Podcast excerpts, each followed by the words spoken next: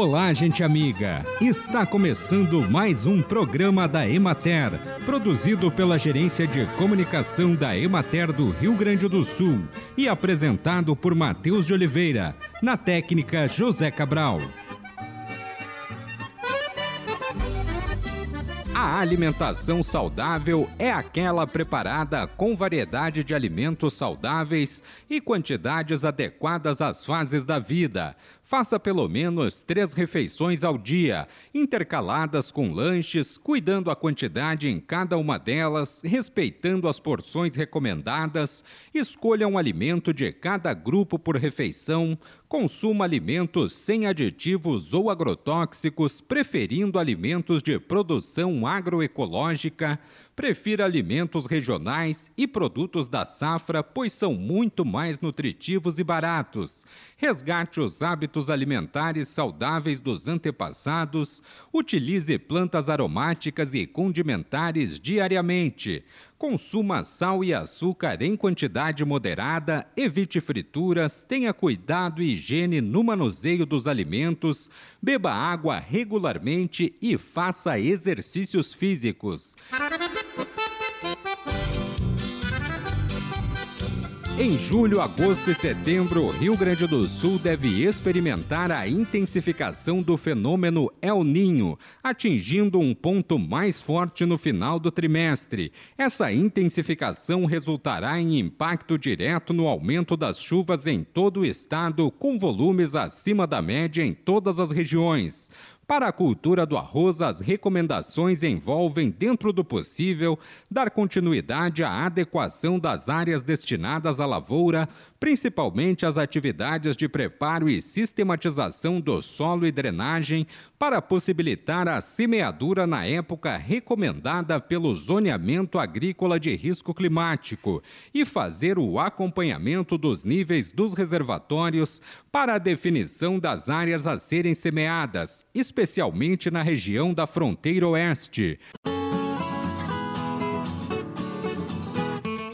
Acompanhe agora o panorama agropecuário. Embora as baixas temperaturas tenham ocasionado a redução da capacidade de rebrote das pastagens, os plantios de inverno, como a aveia e azevém, estão com bom desenvolvimento. A presença de umidade e luminosidade beneficiaram o crescimento das forrageiras.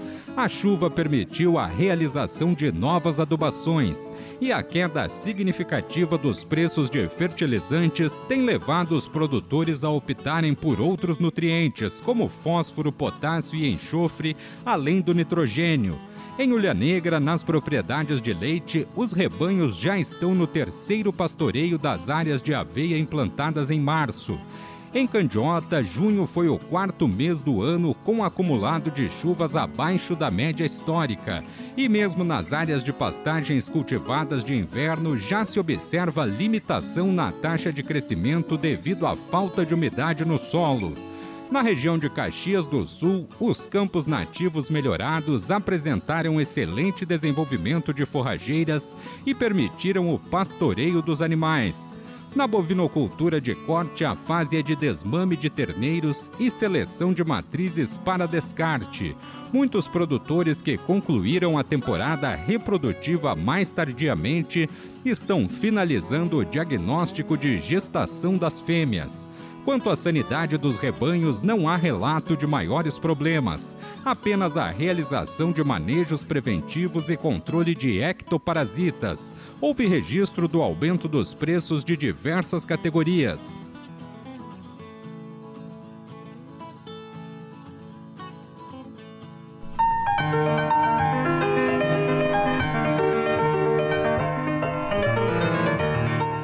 Governo federal divulgou recentemente o Plano Safra e é sobre isso que a jornalista Ellen Bonou conversou com o extensionista Célio Colle.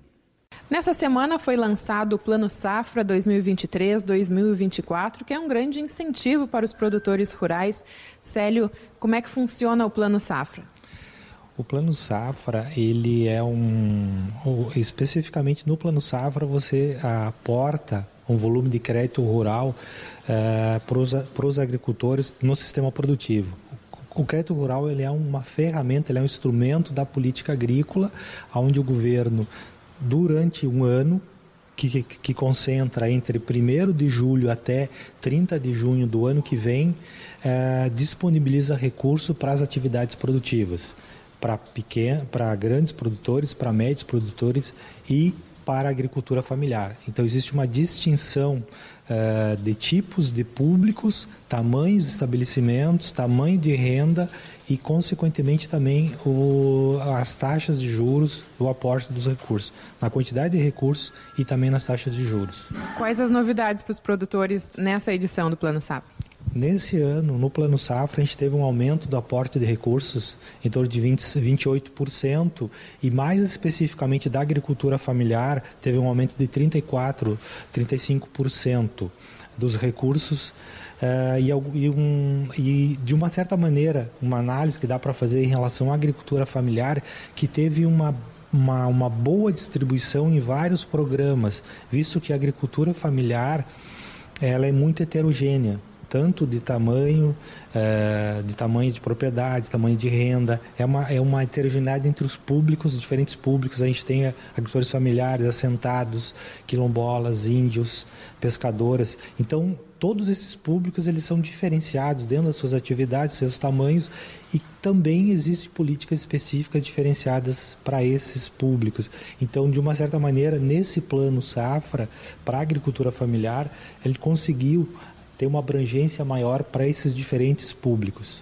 Tem a questão dos juros, né, que são subsidiados, por quê? A agricultura, de uma maneira, a agricultura é uma atividade de risco.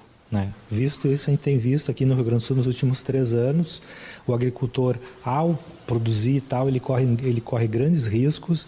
A, a, alimentação, a produção de alimentos, ela é uma das atividades mais nobres que existe.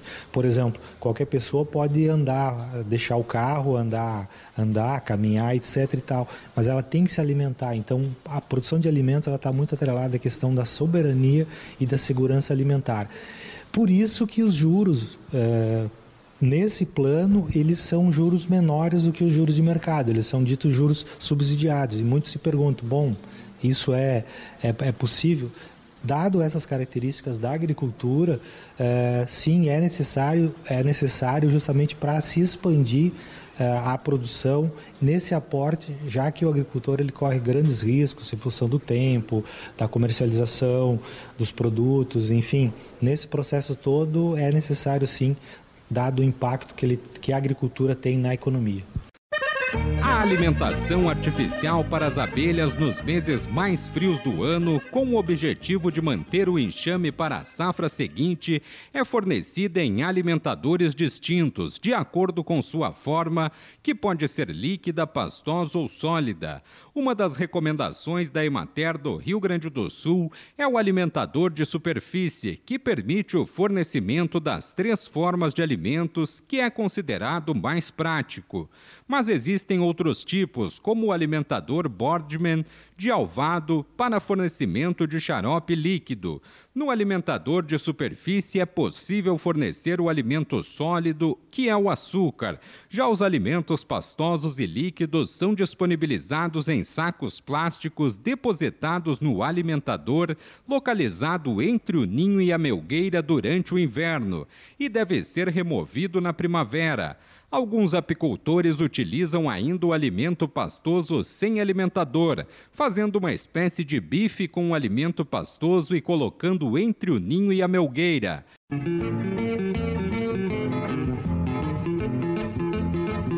Acompanhe agora o calendário agrícola.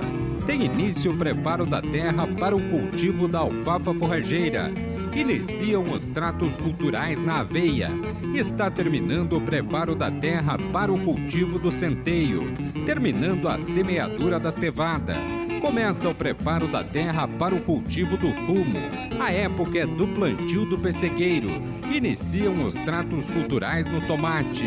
Julho é mês de plantar agrião, beterraba, alface, salsa, berinjela, cebolinha, cenoura, chicória, couve chinesa, couve-flor, couve-manteiga, rabanete, repolho, radite, rúcula, tomate, caqui, maçã, noz, pera, pêssego, limão, figo, alpiste, aveia para grão, centeio, cevada, linho, trigo, capim elefante, cornichão, almeirão e alho. E assim encerramos mais um programa da Emater. Um bom final de semana a todos vocês e até a próxima segunda-feira neste mesmo horário.